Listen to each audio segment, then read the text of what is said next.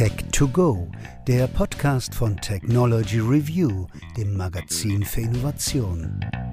Für alle, die immer einen Schritt voraus sein wollen. Herzlich willkommen bei Tech2Go, dem Podcast von Technology Review. Mein Name ist Gregor Honsel und mein Gast heute ist Wolfram Schmidt von der Bundesanstalt für Materialforschung. Sein Thema ist Beton und das in allen seinen Farben und Facetten. Und davon gibt es erstaunlich viele, wie ich bei der Recherche erfahren habe.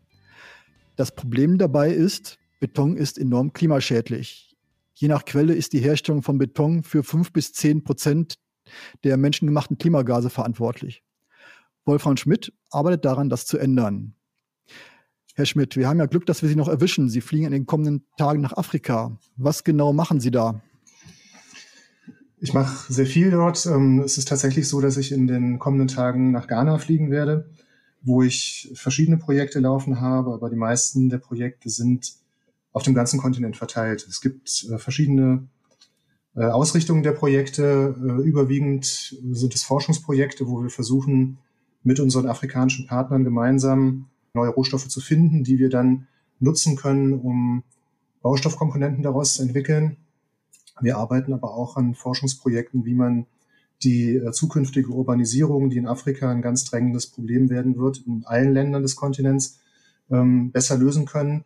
Nicht nur von der reinen materialtechnischen Seite, sondern auch von der sozioökonomischen Seite, so dass die Stadtentwicklung wirklich nachhaltig bleibt. Und eine andere Schiene, an der wir sehr intensiv arbeiten, das ist die Zusammenarbeit mit Laboren. Dass wir gemeinsam versuchen, Prüfmethoden zu evaluieren, vielleicht auch optimierte Prüfungen zu entwickeln, die für die gegebenen Rahmenbedingungen besser geeignet sind und ähnliche Sachen. Aber Sachen, vor allen Dingen ähm, sind wir immer auf der Suche nach äh, neuen Rohstoffquellen, nachhaltigeren Rohstoffquellen. Und da bietet Afrika enorme Möglichkeiten, um, um bisher völlig ungenutzte Rohstoffe zu finden. Und zwar solche Rohstoffe, die im ersten Moment möglicherweise als ähm, als nicht besonders herausragend erscheinen, die aber, wenn man sie richtig aufbereitet, wirklich sich eignen für Hightech-Bauwerke. Zum Beispiel, welche wären denn da? Äh, viele äh, Rohstoffe, an denen ich forsche, kommen aus der Landwirtschaft. Die meisten äh, pflanzlichen Aschen, wenn man sie bei der richtigen Temperatur verbrennt, haben in der Wechselwirkung mit dem Zement ähm, gute Eigenschaften, um als Bindemittel für Beton zu dienen. So kann man den Portland-Zement, der eigentlich das, der größte Verursacher der äh, CO2-Ausstöße im Beton sind, erheblich reduzieren. Man kann ihn nicht ganz ähm, unterbinden, aber man kann, ich sag mal, irgendwas zwischen 30 und 50, vielleicht bis zu 70 oder 80 Prozent an Portland-Zement einsparen und durch Produkte aus landwirtschaftlichen Reststoffen ersetzen und das Interessante dabei ist, dass diese landwirtschaftlichen Reststoffe, mit denen wir arbeiten, in sehr großen Mengen vorkommen, aber meist komplett ungenutzt sind. Zum Beispiel, welche sind denn das? Mein Lieblingsrohstoff ist die Schale von der Cassava-Pflanze, beziehungsweise von Maniok, ist der Name, der vielleicht in Europa etwas geläufiger ist. Man kennt die Pflanze auch als Manjoka oder als Yucca oder in Asien auch als Tapioca.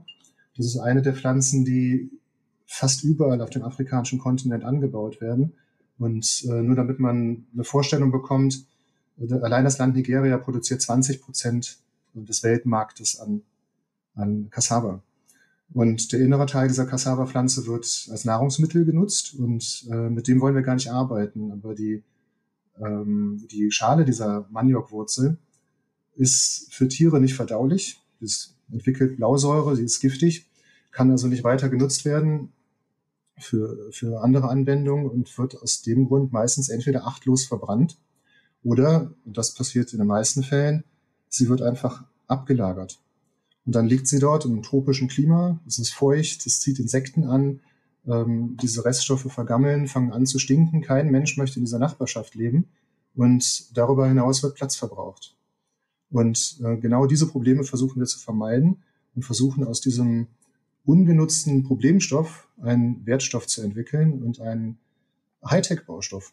Das ist ein Beispiel. Es gibt viele andere Möglichkeiten, aber ähm, die Cassava-Schalen sind da mit Sicherheit ein ganz herausragendes Beispiel.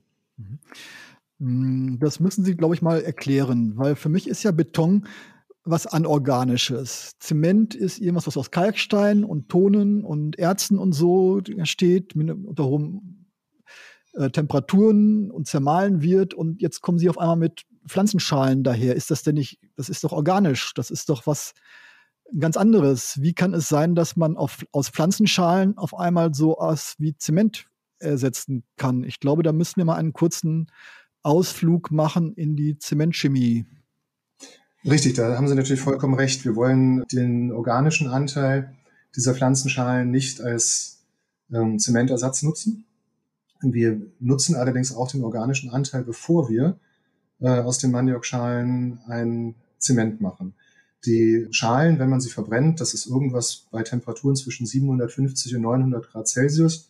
Das hängt ein bisschen von der Pflanze ab und von den Brennbedingungen ist nach der Verbrennung sehr reich an amorphem SiO2. Siliziumdioxid und SiO2. Also amorph heißt äh, gestaltlos, also nicht kristallin oder was heißt? Heißt nicht, nicht kristallin und deswegen mhm. reaktionsfähig. Ähm, mhm. Das heißt, diese äh, amorphen SiO2-Struktur wird durch die Alkalien, die bei der Abbindereaktion des Zementes mit Wasser entstehen und vor allem das Calciumhydroxid zu einer Reaktion angeregt. Eine sogenannte puzzolanische Reaktion. Das kennt man auch aus den äh, etablierteren äh, Bindemittelkomponenten, die man in Europa so verwendet, Steinkohlen, Flugaschen zum Beispiel. Diese puzzolanische Reaktion führt dazu, dass sich im weiteren Verlauf weitere Calciumsilikathydratphasen bilden. Und das sind die Phasen, die dem Zement ihre Festigkeit geben. Das heißt, man, man ersetzt den Zement, nutzt aber das Produkt, das bei der Zementreaktion entsteht, das Calciumhydroxid aus um mit dieser Pflanzenasche neue festigkeitsbildende Phasen äh, zu formen. Das entsteht ein bisschen zeitversetzt, deswegen ähm, ist die Festigkeitsentwicklung mit diesen porzellanischen Materialien meist etwas langsamer als mit normalem Portland-Zement. Allerdings, wenn man sich überlegt, dass Bauwerke über möglicherweise Jahrzehnte oder auch Jahrhunderte stehen bleiben, dann spielt das keine besondere Rolle mehr an der Stelle. Das ist also der, der Anteil, der in den Aschen am Ende noch übrig bleibt. Das ist äh, Aluminiumoxid und Siliziumoxid. Und ähm, Calcium ist auch ein bisschen noch drin. Das ist das, was wir als Zementersatz verwenden. Allerdings ist das nicht das Einzige. Denn ähm, die Maniokschalen haben an der Innenseite auch noch große Mengen an Stärke. Und diese Stärke, die verrottet halt mit der Maniokschale, wenn man sie einfach ablagert. Wir wollen aber diese Stärke zunächst erstmal gewinnen und daraus ein Polymer gewinnen, das in der Lage ist, den Wasseranspruch des Betons zu reduzieren. Ein verflüssigendes Polymer, solche Polymere werden auch mittlerweile eigentlich standardmäßig in allen höherwertigen Betonen eingesetzt, allerdings dann meistens basierend auf Naphtha, also auf Erdöl. Warum, warum, ist es, warum ist es wichtig, dass der Wasseranteil reduziert wird? Weil es da zu wenig Wasser gibt? Oder das kann doch rein mengenmäßig nicht so ein Problem sein? Nein, also der Wasserzementwert ist die ist eine der wichtigsten Kenngrößen für die Bewertung eines Betons im Hinblick auf die Festigkeit und auch auf die Dauerhaftigkeit. Der Zement kann immer nur eine bestimmte Menge an Wasser binden und in Calciumsilikathydratphasen umformen. Gibt man dem Beton zu viel Wasser hinzu, äh, dann verbleibt das Wasser in der Betonstruktur enthalten und wenn es verdunstet, bildet es eine Pore. Und die Poren reduzieren die Festigkeit und reduzieren auch die Dauerhaftigkeit. Deswegen sollte man versuchen, wenn man einen Beton so hochwertig wie möglich ausbildet, den Wasserzementwert so gering wie möglich halten. Das konnten wir in der Vergangenheit nicht, weil wir keine Verflüssige hatten. Mhm. Dann war der Beton so steif, dass man ihn nicht mehr verdichtet bekommen hat. Heutzutage setzen wir äh, Verflüssiger ein, die dem Beton insgesamt eine weichere Konsistenz geben und dann können wir den Wasserzementwert erheblich reduzieren. Und genau das gelingt uns mit dieser Stärke, die äh, aus der Cassava-Wurzel kommt oder aus der Schale der Cassava-Wurzel. Mhm. Das heißt, wir haben jetzt zwei Komponenten. Wir haben die Schale, aus der entstehen dann Siliziumoxid, äh, amorphes Siliziumoxid, also Vulgo Sand und noch andere Oxide. Und aus der Stärke, die an, noch an den Wurzeln klebt, machen wir einen Zusatz, ein Additiv, was die Verarbeitbarkeit und die generellen Eigenschaften von Beton verbessert. Genau, aber die Reihenfolge ist eine andere. Also zunächst. Also ähm, klar, erst, erst, muss die, erst muss die Stärke raus und dann kann ich den, den Rest verbrennen, schon klar. Genau, richtig. Also und, und das ist eigentlich auch das Interessante daran. Also man kann das wirklich stufenweise aufbauen. Und wir haben auch in Ghana einen Versuchsofen gebaut, der in relativ großem Maßstab schon funktioniert, wo wir also zunächst erstmal die Stärke gewinnen, danach in einer Pyrolyse Pyrolysegas und Pyrolyseöl gewinnen können. Wie, wie sieht das denn konkret aus? Also fangen wir mal ganz praktisch an. Sie müssen die Cassava-Wurzeln erstmal kriegen. Fahren Sie mit dem Lastwagen über die Dörfer und schaufeln da Cassava-Reste Haus oder haben Sie da schon so angefangen, so Lieferketten aufzubauen, dass Sie halt von einschlägigen, was weiß ich, Cassava-Fabriken wird es nicht geben, aber wo, wo kriegen Sie Schalen erstmal her? Das ist ja auch schon mal ein ganz praktisches Problem. Genau, also das ist auch das größte Problem von allen, äh, das Sie an der Stelle ansprechen, wo auch noch sehr viel Entwicklungs- und Forschungsarbeit erforderlich ist. Aktuell ist es wirklich so, dass wir rausfahren zu den Cassava-Farmern und einfach die, die Schalen erfragen und einsammeln und dann verwenden. Und ähm, natürlich erfordert die Verwendung solcher Rohstoffe, die in, vielen Ländern über das ganze Land in vielen Regionen verteilt auftreten, ganz andere Logistik, als wir das heutzutage zumindest in Europa gewöhnt sind.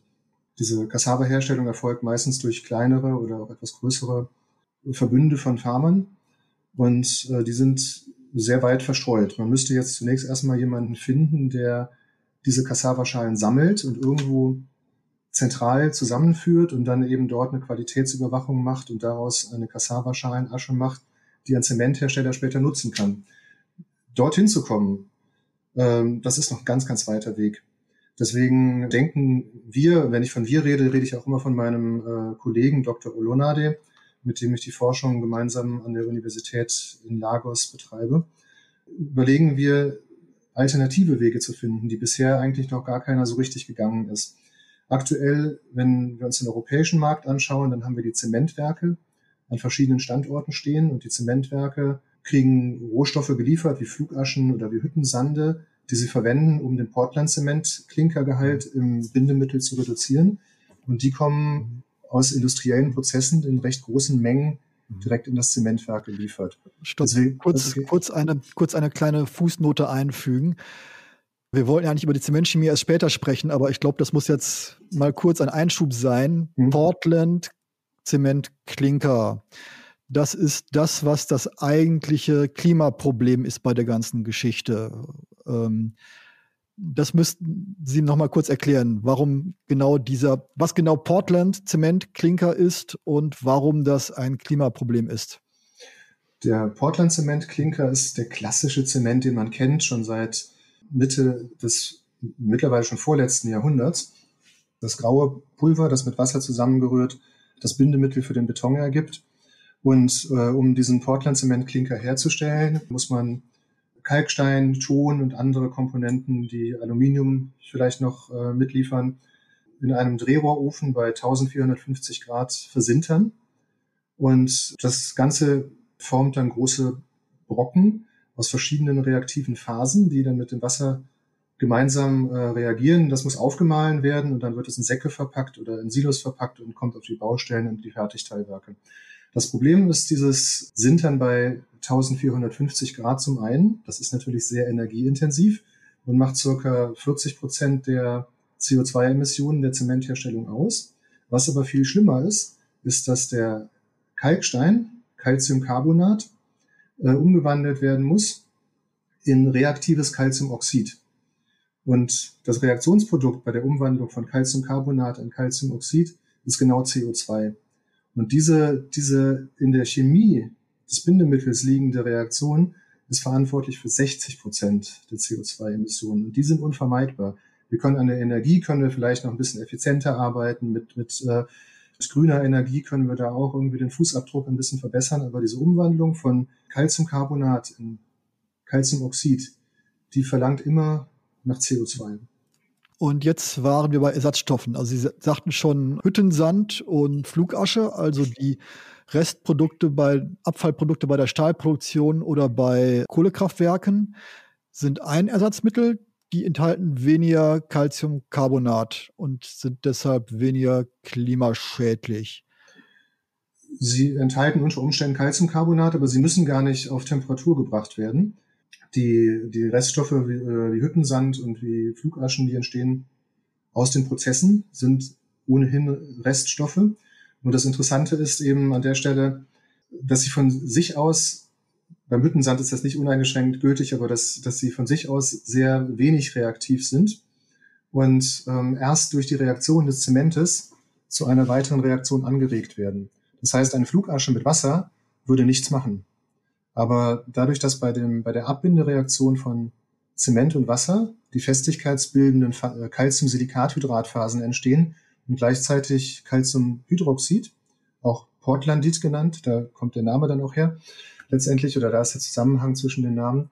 Dieses Portlandit reagiert mit den Puzellanen, vor allen Dingen mit dem, mit dem amorphen SiO2 das im Übrigen nicht, nicht zu verwechseln ist mit Sand, denn äh, Sand ist gerade kristallines SiO2 und würde nicht reagieren.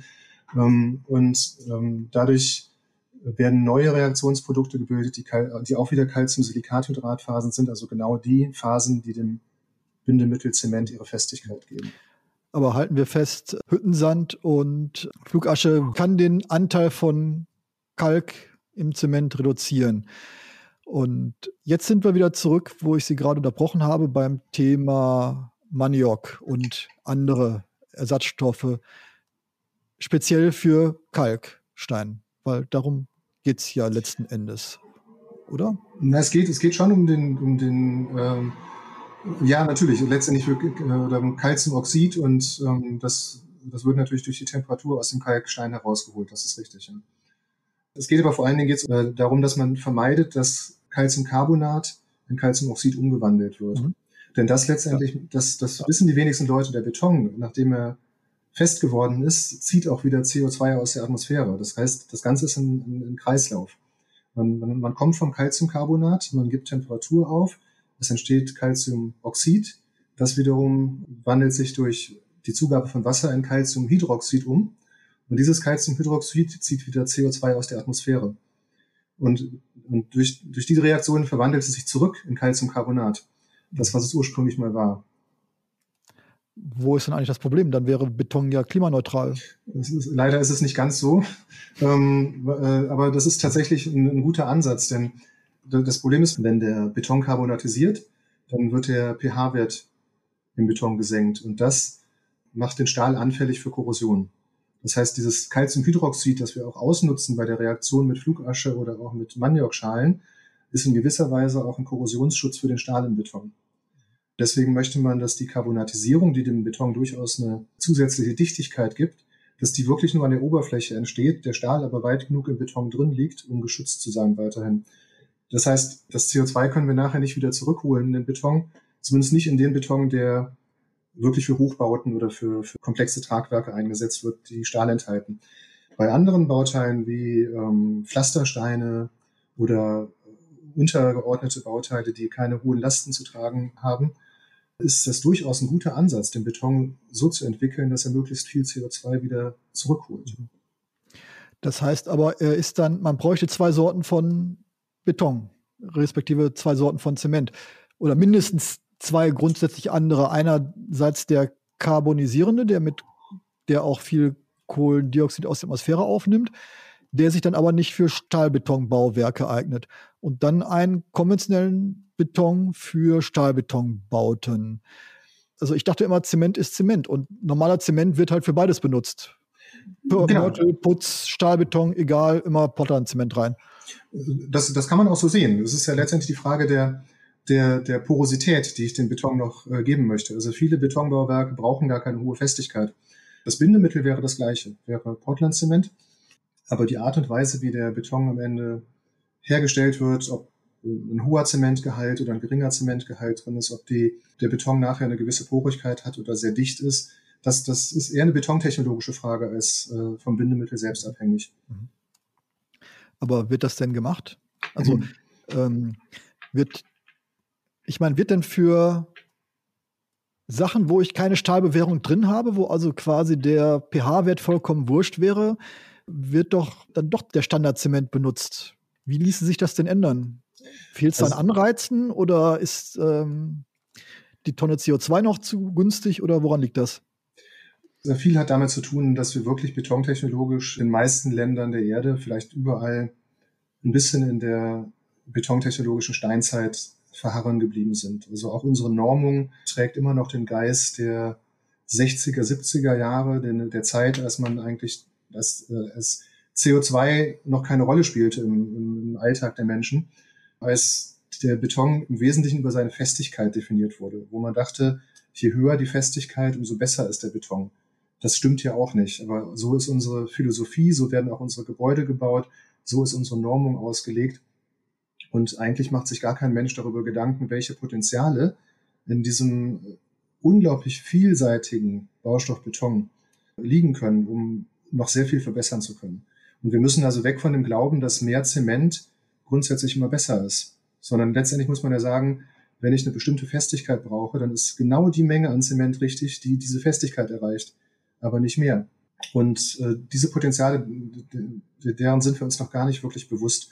Und zuletzt kommt dazu, dass wir eine Normung haben, die eben auch auf diesen alten, tradierten Konzepten basiert. Und ich glaube, da werden wir auch in den nächsten 10 oder 20 Jahren nicht von wegkommen, dass wir versuchen, Standardmethoden zu entwickeln, die zwar irgendwie funktionieren, aber den Nachhaltigkeitsgedanken nicht wirklich beinhalten. Letztendlich müssten wir dahin zurückgehen, dass ein Ingenieur am Ende die Entscheidung hat, oder eine Ingenieurin, das ist ganz wichtig zu erwähnen an der Stelle, ähm, die Entscheidung trägt, was das beste Baumaterial für eine bestimmte Komponente in einem Gebäude ist. Und wenn das Ergebnis ist, dass das Gebäude aus Beton, Teilen Stahl und möglicherweise Holz zusammengebaut wird und diese Kombination der Materialien das Beste ist, dann ist das das Beste. Und das, das, das erlauben uns aktuelle Konventionen und auch aktuelle Normen noch nicht. Mhm. Das heißt, es wird also in erster Linie natürlich kompliziert, wenn man für jede, jede Anwendung ein spezielles Zement bzw. Betonrezeptur haben möchte. Und ähm, ja, klar, das verträgt sich wenig mit der Idee der Normung. Braucht man dafür denn nicht auch speziell ausgebildete Leute, die das auch wirklich äh, wissen, wie man welche Beton für welchen Zweck anrührt? Das, Sie sprechen im Prinzip den Kern der Sache an. Also genau da müssen wir hin. Wir müssen auch in unserem Studium weg von dem, von dem äh, auswendig lernen oder von dem Erlernen von Normen. Letztendlich, was nützt es denn einem Studenten, wenn er an der Universität äh, gelehrt wird, wie man Normen zu lesen hat und zu interpretieren hat und, und welche Zahlen und Grenz- und Richtwerte, die ja alle menschgemacht sind, äh, in, in irgendeiner Tabelle stehen. Letztendlich ist das ja nur auswendig lernen, aber nicht das Konzept oder die, die, die Grundlagen dahinter zu verstehen. Und dort müssen wir eigentlich hinkommen, dass, dass Ingenieure und Ingenieurinnen in der Zukunft ähm, viel mehr mit der Kapazität und Kompetenz ausgestattet werden, Dinge fallspezifisch zu betrachten und auch eine fallspezifische Lösung zu entwickeln. Und ähm, wir entwickeln uns davon ehrlich gesagt immer weiter weg. Und letztendlich, ich, ich bin überhaupt nicht gegen Normung, also das nicht, dass das falsch verstanden wird. Ich glaube, dass Normen bis zu einem gewissen Maß etwas haben, was durchaus Sicherheit bringen kann und was auch, äh, wie soll ich sagen, ähm, eine Verbesserung der Umstände vorbei, herbeibringen können. Aber letztendlich sind Normen wie Medizin. Also man braucht eine gewisse Dosiermenge, um, um vielleicht zu funktionieren und um ähm, gesund zu sein. Aber wenn man zu viel dazu, von der Medizin nimmt, dann wird es irgendwann giftig. Und das ist eigentlich unser großes Problem, dass wir mittlerweile eine Regulierung haben, die fast alles unterbindet, was innovationsfreundlich ist. Und ähm, wir kaum noch die Möglichkeiten haben, Innovationen kurzfristig in den Markt zu bringen und auch die Leute davon zu überzeugen. Und letztendlich muss man sagen, wenn, wenn alles auf einem gewissen Level normiert ist, dann gibt es ja auch keine positiven Ausschläge. Das heißt, wir haben eines Tages haben wir, nein, was heißt eines Tages? Letztendlich sind wir da. Wir haben eine sehr, sehr gut regulierte Mittelmäßigkeit. Mhm. Aber Mittelmäßigkeit ist nicht das, was uns in die Zukunft bringt und was unser Klima verbessert. Gibt es denn da schon Ansätze, das zu verbessern? Also sowohl auf Seite der Normung als auch der, auf Seite der Ausbildung? Ich glaube, im Ausbildungsbereich passiert schon sehr viel. Da merke ich schon im Umgang mit den Studenten, dass ein unglaublich großes Bewusstsein da ist, wie man äh, durch Bautechnik äh, das Klima verbessern kann, aber auch gesellschaftliche Verbesserungen herbeiführen kann. Ich sehe das ähm, in Afrika fast noch stärker als in Europa. Aber es ist eine Generation da, die aktuell wahrscheinlich sehr bald auch den, den, den Arbeitsmarkt betreten wird, die hoch motiviert ist, die willens ist, etwas zu verändern. Und eigentlich fehlt es jetzt an den Leuten, die diesen Wunsch, etwas zu verändern, auch ja, moralisch, aber auch durch Wissen unterstützen kann. Mhm. Und auf Seite der Normung? um, ja, äh, ich, ich, ich wünsche mir, dass auch dort äh, neue Wege bestritten werden. Aber es ist, es, ähm, es ist natürlich schwierig. Das sind unheimlich langsame Prozesse und viele Normen werden ja nur alle zehn Jahre mal wieder so richtig angefasst oder selbst dann auch nur in kleinen Teilen überarbeitet. Es gibt allerdings Bestrebungen von verschiedenen Institutionen, die bemüht sind, mehr Bewusstsein zu schaffen, auch in den Regulierungsbehörden, in der Politik, in, in den ähm, Verbänden, die sich mit den Themen beschäftigen. Ein wichtiger, den ähm, man vielleicht da nennen sollte, ist der Globe-Konsensus, der Global Consensus on Sustainability in the Built Environment, wo sich eigentlich die ganzen großen Institutionen, nicht nur Beton, sondern auch aus dem Stahlbau, aus, dem, aus, aus Strukturen und so weiter, gemeinsam zusammengefunden haben und gesagt haben, ja, wir haben eine Verantwortung und wir sehen uns in der Verantwortung und dadurch, dass wir sowas wie vornormative Arbeit leisten und, und ähm, quasi Innovationen, die auf den Markt kommen, als erste testen, überprüfen, darüber publizieren, können wir auch was ausrichten. Und ich glaube, auf dem Weg kommen wir Stück für Stück vielleicht auch ein bisschen weiter. Ja. Gut, das war jetzt die etwas sehr ausführliche Fußnote zum Thema Zementchemie. Jetzt wollte ich gerne noch mal zurück zu dem Punkt kommen, wo wir vorhin abgebogen sind Richtung Zementchemie. Und zwar, wir waren noch beim Maniok, wir waren noch in Afrika und wir haben jetzt die Maniokwurzeln erstmal eingesammelt. Oder wir unterstellen mal, wir haben irgendeine Quelle für Maniokwurzeln, Maniokschalen. Was dann? Also erstmal Stärke raus. Das ist dann einfach ein Kochtopf oder ein großer Druck Kessel, wo das ausgekocht wird oder wie stelle ich mir das vor? Im Prinzip reichen 70 bis 80 Grad Celsius, genau, und dann löst sich die Stärke eigentlich schon von selbst. Und das Ganze müsste man letztendlich, wenn man daraus ein Produkt machen wollte, natürlich kann man muss, kann es dann auch reinigen und so weiter. Aber im Prinzip muss man es dann trocknen und zu Pulver vermahlen und kann dann diese Stärke auch verwenden. Das Interessante daran ist, dass Stärke auch heutzutage aus verschiedenen anderen Pflanzen bereits als bauchemisches Zusatzmittel eingesetzt wird, aber es wird eher als Verdickungsmittel eingesetzt. So kennt man es ja auch aus der Küche. Aber diese Maniokstärke hat die Eigenschaft, dass sie auch ein bisschen eindickt, die Konsistenz ein bisschen viskoser macht, aber gleichzeitig die sogenannte Fließgrenze herabsetzt. Das heißt, die, die Fließfähigkeit des Betons verbessert, sodass der, dass man Wasser reduzieren kann. Mhm. Und dann haben wir die Schale. Sie haben gesagt, es müsste pyrolysiert werden. Das heißt also unter Luftabschluss verkohlt, verkokelt, verschwelt. Was ist der genaue Ausdruck dafür? Ja, verkohlt, das klingt immer so.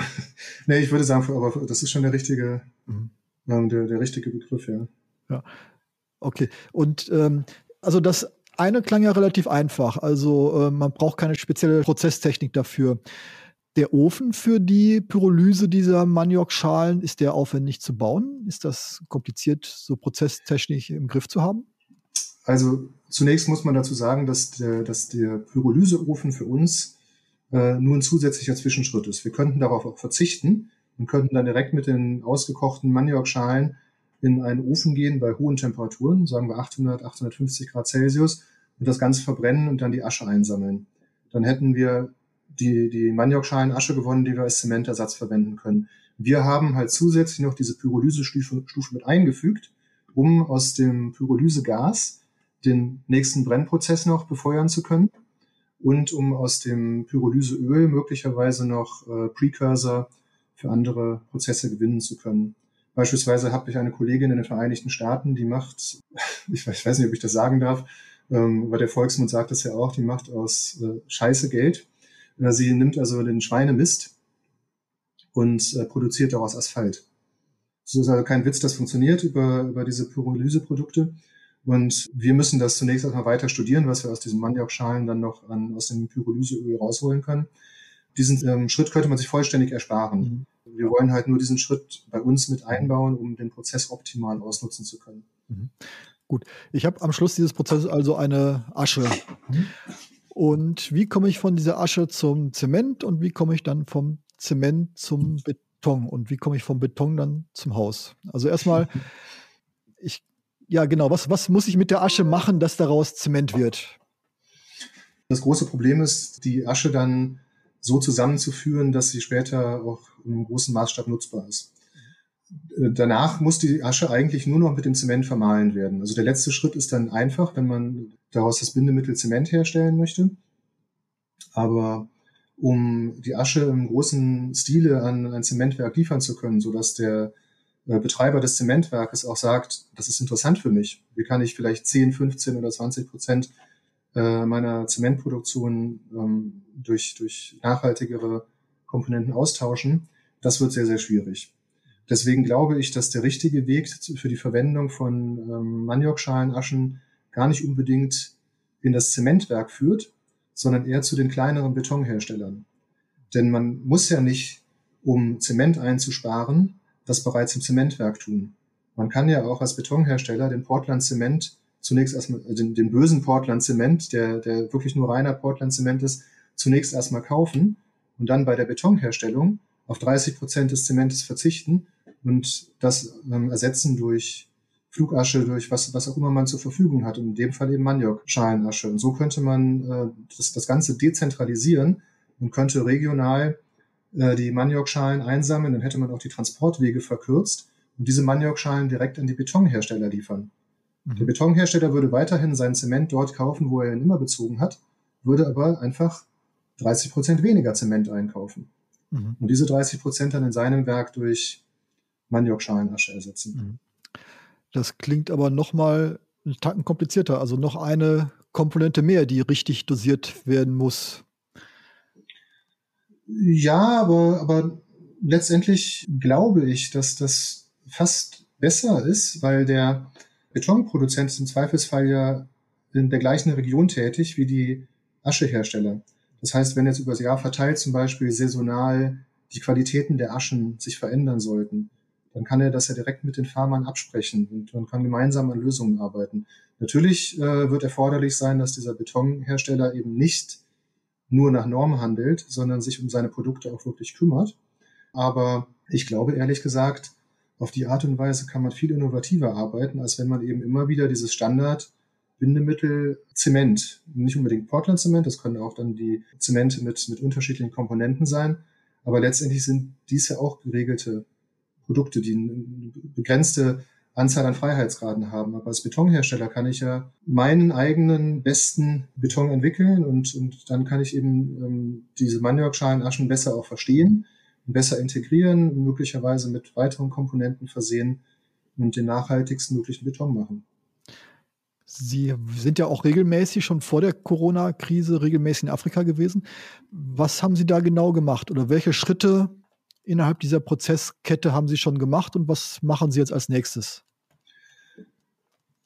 Also es gibt viele verschiedene Dinge und da, da greift eins auch ins andere und nicht alles hat jetzt nur mit Maniok äh, zu tun.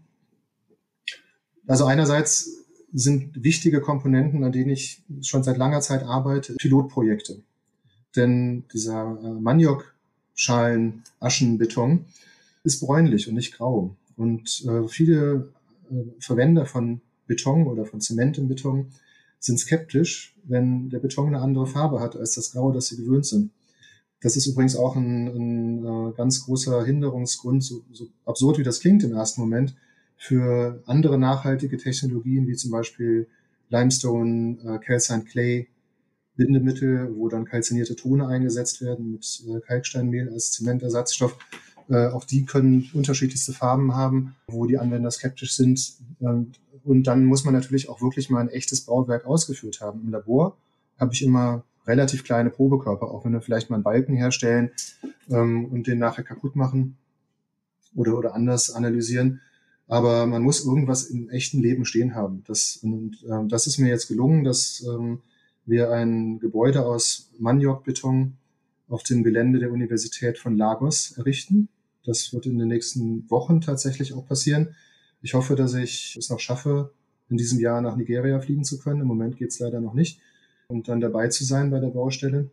Und andere Pilotmaßnahmen, wie jetzt zum Beispiel dieser, dieser Pyrolyseofen mit der späteren Verbrennung zu einer Asche, das ist jetzt über ein etwas anderes Projekt gekommen, aber es hängt mit der gleichen Sache zusammen. Das haben wir in Ghana errichtet, sodass wir eben auch in einem, in einem vernünftigen Maßstab diese Aschen wirklich herstellen können und nicht immer nur im Reagenzglas irgendwelche Analysen durchführen können, sodass wir wirklich echte große Mengen an Beton herstellen können, um das zu zeigen. Und äh, im Weiteren ist es ganz wichtig, mit den Hochschulen zusammenzuarbeiten, mit den Studenten zusammenzuarbeiten, äh, Abschlussarbeiten auch zu betreuen oder auch äh, Studenten hier vor Ort als Gäste zu betreuen und, und Projekte durchzuführen, um dieses Bewusstsein einfach zu stärken. Und da merke ich eben, dass man mit den afrikanischen Studentinnen und Studenten sehr gut zusammenarbeiten kann, weil es gibt einen Unterschied zwischen europäischen äh, Studierenden und afrikanischen Studierenden, denn in Afrika ist das Studieren deutlich schwieriger, in jedem Land. Die Finanzierung des Studiums ist wesentlich komplizierter und deswegen sind die meisten Leute, auf die ich dort stoße, sehr viel reifer. Die haben schon ein ganz anderes Leben hinter sich und sehr viel mehr Entbehrungen und ähm, Herausforderungen, die sie meistern mussten. Oft sind die Leute auch schon ein bisschen älter dann weil zunächst erstmal das Studium finanziert werden muss. Und so kann man ähm, eben auch diese Schnittstelle schaffen zwischen rein technologischer und naturwissenschaftlicher Forschung und den Aspekten, die so ein bisschen gesellschaftlich relevant sind. Wenn wir jetzt über diesen, diesen Prozess zum Beispiel reden, Maniokschalen, über Stärke auskochen, über Pyrolyse bis hin zum Veraschen und dann weiter Transport ins Betonwerk, da reden wir über Kreislauf Wirtschaft. Da reden wir über verschiedene Wertschöpfungsketten. Da müssen, da müssen wir darüber reden, wer profitiert davon, wer setzt das um, wer überwacht es später. Das heißt, plötzlich bindet man die ganze Gesellschaft mit ein, äh, bis hin zu dem Prozess, äh, dass man äh, Baustoffe in die Städte transportiert, aber die Rohstoffe kommen ja vom Land, sodass also auch eine, Synergie zwischen Urbanisierung, die in Afrika ja eine ganz große Rolle spielt, und der vernachlässigten Landentwicklung äh, entwickelt werden kann. Und an solchen Themen arbeiten wir halt darüber hinaus auch. Eine Zusammenarbeit, die ich an der Stelle ganz wichtig hervorheben möchte, ist ein Netzwerk, das nennt sich Falcones, Female Academic Leadership Network for Conscious Engineering and Science Towards Sustainable Urbanization. Sehr langer Name, aber in kurz Falcones klingt ganz elegant. Da geht es tatsächlich darum, Netzwerke aus Entscheiderinnen und Studentinnen und Professorinnen in Afrika zu stärken, die meistens dort gesellschaftlich einfach weniger Mitspracherecht haben. Mhm. Welches Potenzial hat denn das? Also Pflanzenasche generell. Sie sagten, man kann 20 bis 30 Prozent dadurch normalen Portland-Zement ersetzen. Das ist jetzt aber so eine chemische Schwelle, also eine, eine technische Schwelle, weil ähm, sonst die Eigenschaften nicht mehr gegeben sind. Aber von der Angebotsseite, wie viel könnte man denn mengenmäßig eigentlich ersetzen? Sagen wir nur in einem Land wie Nigeria oder Ghana, wo Maniok reichlich vorhanden ist. Kann man da diese technische Schwelle von, sagen wir, 30 Prozent auch vom Angebot her, von den Rohstoffen her erfüllen? Oder reden wir hier nur von wenigen Prozent, die dann tatsächlich äh, ersetzt werden können? Also über die gesamte Zementherstellung des Landes ähm, sind das tatsächlich zunächst erstmal nur wenige Prozent. Das sind vermutlich weniger als fünf Prozent aktuell. Aber letztendlich sind wir ja in den europäischen Ländern, wo Flugaschen und Hüttensand einsetzen, sind wir, wenn man den gesamten Zementmarkt sich anschaut, sind wir auch nicht bei deutlich größeren Mengen. Denn es wird ja da nicht jeder Zement mit diesen ManiokschalenAschen versetzt, sondern nur bestimmte Zemente, die dann entsprechend ähm, ausgebildet werden. Und es ist zunächst erstmal nur ein kleiner Beitrag. Allerdings ähm, ist die Maniokschalenasche mit Sicherheit eines der besten Beispiele, wie man einen ungenutzten und sogar schädlichen Rohstoff aktuell äh, in, ein, in was Gutes umwandeln kann. Aber äh, Afrika weist circa 60 Prozent der weltweiten ungenutzten Landwirtschaftsflächen auf. Das heißt, Afrika hat ein gewaltiges äh, Landwirtschaftspotenzial noch. Das heißt, die, die Potenziale, dass solche Landwirtschaftsaschen als Biomasse in den Baustoffbereich reingehen können, wachsen zunehmend. Und auch die Effizienz bei der Landwirtschaftsproduktion ist in Afrika im Vergleich zum Rest der Welt noch sehr gering. Das heißt also durch ähm, modernisierte Anbaumethoden kann auch die Ausbeute an Pflanzen pro Hektar deutlich verbessert werden. In der Zukunft, was weitere äh, Wachstumspotenziale mit sich trägt. Das heißt also, diese Zahl von etwas weniger als fünf Prozent in Nigeria oder in Ghana wird sich mit Sicherheit verbessern. Und wenn man jetzt dann noch vielleicht aus fünf oder sechs verschiedenen landwirtschaftlichen Rohstoffen die Aschen alle verwenden kann, dann ist man ganz schnell bei 15 oder 20 Prozent. Und zuletzt darf man nicht vergessen, dass häufig diese landwirtschaftlichen Aschen durch ihren hohen Anteil an amorphem Siliziumdioxid die Eigenschaften des Zementes sogar noch verbessern. Und diese verbesserten Eigenschaften des äh, Zementes, die möchte der Kunde unter Umständen gar nicht haben. Das heißt also, wenn ich jetzt plötzlich 20 Prozent höhere Leistungsfähigkeit habe, kann ich sogar noch mehr Zement rausnehmen und diesen Zement dann durch irgendwas nicht Reaktives noch austauschen, als Füllstoff. Zum Beispiel Kalksteinmehl, das sowieso bei der Zementherstellung in Massen verfügbar ist. Und so kann ich insgesamt einen deutlich größeren Anteil am Portland-Zementklinker austauschen. Hm. Und wie sieht es global aus? Kommen für Europa auch Pflanzenaschen in Frage oder wie sieht es aus in anderen Erdteilen? Ja, also Afrika und Südamerika, ähm, da muss man nicht drüber diskutieren. Ich hatte gerade gesagt, Afrika weist 60 Prozent der weltweiten ungenutzten Landwirtschaftsflächen auf, Südamerika weitere 30 Prozent. Das heißt, der ganze Rest der Welt außerhalb Südamerikas und Afrikas teilt sich gemeinsam 10 Prozent noch verfügbare landwirtschaftliche Nutzungspotenziale. Das ist ähm, sehr, sehr wenig im Vergleich dazu. Allerdings haben wir ja auch in Deutschland schon ähm, und in Europa ja auch schon relativ viel Landwirtschaft und ähm, auch Pflanzenaschen können auch hier durchaus genutzt werden. Sie werden sicherlich niemals äh, so wichtig sein, wie sie das in Afrika sind oder in, in Südamerika. Wir haben aktuell ja auch noch eine einigermaßen gute Verfügbarkeit an industriellen Reststoffen, wobei das weiter zurückgeht. Wir müssen uns in Europa Gedanken machen, was wir machen. Und vielleicht müssen wir eines Tages eben auch auf Konzepte zurückgreifen, dass wir viel mehr regional arbeiten müssen. Und anstatt die Rohstoffe sehr, sehr homogen in riesigen Mengen an die Zementhersteller zu liefern, dass wir lieber die Rohstoffe im Betonwerk verwenden, wo wir das lokal arrangieren können. Ich glaube, das ist insgesamt der nachhaltigere Weg. Sie sagten Rückgang industrieller Reststoffe. Das heißt zum Beispiel, dass es weniger Flugasche gibt wegen Abschaltung von Kohlekraftwerken. Oder warum gehen diese industriellen Reststoffe zurück? Genau, es sind ja vor allem die Steinkohlenflugaschen, die im Betonbau verwendet werden.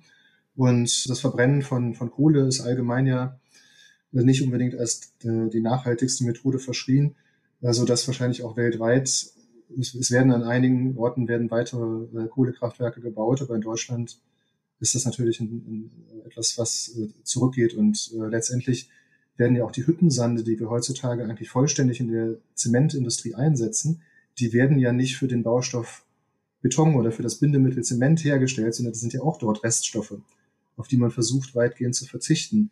Und was eben auch hinzukommt, ist, dass neue technologische Entwicklungen dazu führen, dass immer weniger von diesen Reststoffen vorhanden sind. Und auch die moderneren äh, Kohlekraftwerke verbrennen die Kohlen auf eine ganz andere Art und Weise und bei anderen Temperaturen, sodass auch die Reaktivität der Steinkohlenflugaschen abnimmt und sie gar nicht mehr so gut geeignet ist wie wie vielleicht noch äh, aktuell oder, von, äh, oder vor zehn Jahren. Mhm. Wir, wir müssen Alternativen finden in Europa. Das heißt, die Betonindustrie in der westlichen Welt hat dann zwei Probleme auf einmal. Einerseits muss sie sowieso ihre CO2-Intensität reduzieren. Andererseits gehen ihnen die Reststoffe aus, die sie eh schon nutzen, um diese CO2-Intensität zu reduzieren. Also ist dann quasi eine Lösung bricht weg und das Problem wird größer oder die Anforderungen werden größer. Genauso ist es. Also ein, ein Lösungsweg nach vorne, der natürlich weltweit funktioniert, das ähm, sind diese sogenannten kalzinierten Tone, die hatte ich gerade schon mal angesprochen. Da geht es um die Verwendung von Tonen, die für andere Industrien nicht nutzbar sind. Sogenannte schmutzige Tone oder, oder wie auch immer man das nennen möchte, die mit nur geringen Temperaturen beaufschlagt werden äh, müssen, damit sie reaktiver werden. Und das ist sicherlich der Weg in die Zukunft, wenn man das auf einem globalen Maßstab betrachtet. Das alleine reicht aber nicht aus. Und die kalzinierten Tone haben eben auch sehr viele unangenehme Nebeneffekte, dass sie ähm, den Betoneigenschaften, gerade bei den Verarbeitungseigenschaften im frühen Stadium geben, die man so aktuell nicht so gewöhnt ist im Betonbau. Und die unterschiedlichen Vorkommen an Tonen sind auch chemisch, geologisch völlig unterschiedlich, so dass man ähm, da auch nicht einfach mit umgehen kann. Im Prinzip hat man dann das gleiche Problem, das ich mit den Pflanzenaschen schon angesprochen hatte. Man hat an verschiedenen Standorten hat man völlig unterschiedliche Rohstoffe das Bindemittel. Das, das wird eine ganz große Herausforderung in der Zukunft. Das einzige, der wirklich einzige Weg, wie wir da weiterkommen, ist, das Wissen zu schaffen und, und wirklich den Leuten bewusst zu machen, dass die Standardlösungen, wie wir sie bisher kannten, in der Zukunft nicht mehr funktionieren werden. Mhm. Die meisten Betonhersteller, Heidelberger Zement und so weiter, oder praktisch alle Betonhersteller arbeiten ja an äh, Carbon Capture and Storage oder Carbon Capture and Usage. Modellen. Das heißt, das bei der Herstellung entstehende CO2 wird einfach abgetrennt und dann anderweitig benutzt oder in den Untergrund verpresst. Was halten Sie denn von diesen Ansätzen? Das ähm, macht alles Sinn, aber wir können ja keine Zeitsprünge machen. Wir haben im Moment eine gewisse Infrastruktur, wir haben im Moment eine bestimmte äh, technologische Ausstattung und äh, die ganzen Technologien, die CO2 binden, festhalten, einfangen, erfordern ein riesiges Investitionsvolumen beim aktuellen Stand der Dinge. Bei der Planung neuer Zementwerke kann man da natürlich ganz anders vorgehen und ähm, äh, diese Konzepte direkt integrieren. Wir müssen aber eben auch im Hier und Jetzt das Bestmögliche machen. Wir können jetzt nicht erstmal 20 Jahre lang darüber diskutieren, was ist eigentlich die beste Lösung von allen, sondern wir müssen eigentlich die Lösungen an allen Ecken und Enden finden. Mhm. Wenn wir uns jetzt mal zum Abschluss unseres Gesprächs in die Vogelperspektive begeben, wenn wir auf alle Aspekte von der Zementchemie über Carbon Capture und den Betonzusammensetzung und die Architektur und eigentlich alles sprechen, wo sehen Sie denn den größten Hebel, den CO2-Ausstoß der Bauindustrie zu senken? oder den betonbezogenen CO2-Ausstoß? Sie haben ein Thema angesprochen, über das wir jetzt kaum gesprochen haben, aber ich glaube, dass ähm, das tatsächlich bei der Architektur anfangen muss. Äh, denn Architektur muss von sich aus schon nachhaltig sein. Ein Gebäude muss äh, so geplant werden, dass es einmal gebaut wird und dann im Zweifel umgenutzt werden kann, wenn, wenn sich äh, die Rahmenbedingungen ändern aber nicht abgerissen wird, um durch etwas anderes ersetzt zu werden. Dann ist eine andere Problematik, die häufig äh, vergessen wird, dass äh, die Gebäudehöhe auch einen ganz entscheidenden Einfluss auf den Materialverbrauch hat. Je höher ich baue, äh, muss man berücksichtigen, dass die, die Etagen, die unter einer Etage liegen, ja immer die Summe der darüber liegenden Etagen tragen müssen. Das heißt, die unterste Etage muss, muss einen riesigen Berg an Lasten abtragen. Das geht nur durch festeres Material oder durch größere Querschnitte. Und äh, das kann gewaltig viel sein. Wenn man jetzt nur die, die vertikalen Elemente in einem Hochhaus sich anschaut, das beispielsweise 50 Etagen hat, würde man das 25-fache an Material verbrauchen, als wenn man diese 50 Etagen horizontal verteilt. Oder, oder sagen wir mal, das Gebäude einfach 90 Grad quer liegt. Ne? Ähm, dann da könnte man also gewaltig viel an Material einsparen da müssen wir eigentlich gar nicht darüber reden, ob wir 10% oder 15% an Portland Zement einsparen müssen. Wenn wir es an dieser Stelle dann wieder vergeuden, weil wir unbedingt irgendwelche Statussymbole bauen wollen, die in der Wüste einen Kilometer in den Himmel ragen. Das, ähm, das ist nicht erforderlich. Das heißt aber nicht, dass wir nicht in die Höhe bauen müssen oder sollten, aber es gibt eben, wie soll ich sagen, Maßhaltigkeit ist, ist an der Stelle das Stichwort. Die Frage zu beantworten, wo ist das größte Potenzial, kann eigentlich nur dadurch beantwortet werden, dass man sagt, in jedem Detail. Jeder, jeder muss mitdenken vom Investor, vom Architekten, vom Tragwerksplaner bis zum, zu, zum ausführenden Unternehmen, bis zum, bis zum einzelnen Arbeiter auf der Baustelle, äh, der auch versucht, die Vergeudung von Zement zum Beispiel zu vermeiden, ähm, äh, bis hin zu den Personen, die dann nachher die Gebäude nutzen. Mhm nochmal eine Anmerkung zu dem Hochhaus, zum Hochbau. Aber wenn ich in die Fläche baue, habe ich ja viel mehr Bodenversiegelung und auch viel mehr Verkehrsfläche. Das heißt, das, was ich dann an Tragwerk spare, muss ich dann in Straßen und Betonbauten stecken. Ist in gewisser Weise richtig, aber man kann natürlich die Dachflächen auch wiederum nutzen. Wenn man nicht zu hoch baut, dann könnte man ja durchaus mit dem grünen Dach die Fläche, die man zuvor versiegelt hat, einfach eine Etage höher legen und ähm, hätte dadurch durchaus mehr Potenziale, das Ganze wieder gut zu machen. Und äh, die Infrastruktur wird immer gerne als Kritikpunkt am Bauen in, in die Horizontale äh, verwendet. Allerdings, wenn ich in die, in die Höhe baue, brauche ich ja auch Infrastruktur. Ich brauche dann Aufzüge. Und ähm, der große Nachteil der Aufzüge gegenüber einer Straße ist, bei der Straße muss ich nur die Reibung überwinden. Im Aufzug muss ich immer ganz oft am Tag auch die Schwerkraft zusätzlich überwinden. Und ähm, deswegen letztendlich, wenn man es mal so ein bisschen durchdenkt, wird sich das nichts nehmen, ob man nach oben oder in die Breite baut, was den Infrastrukturbedarf ähm, betrifft. Aber das, das hängt von den, von den Gegebenheiten ab. Wenn ich jetzt in einer, in einer beengten Bucht stehe, dann, dann kann ich ja nichts anderes machen, als in die Höhe zu bauen. Aber ähm, dort, wo man in die Breite bauen kann, wird es wahrscheinlich das nachhaltige Konzept sein. Mhm. Ja, das war ein sehr spannendes Gespräch. Vielen Dank, dass Sie bei uns waren. Noch mehr das Thema Beton, auch aus dem Gespräch mit Herrn Schmidt, äh, finden Sie in unserer aktuellen Ausgabe 5.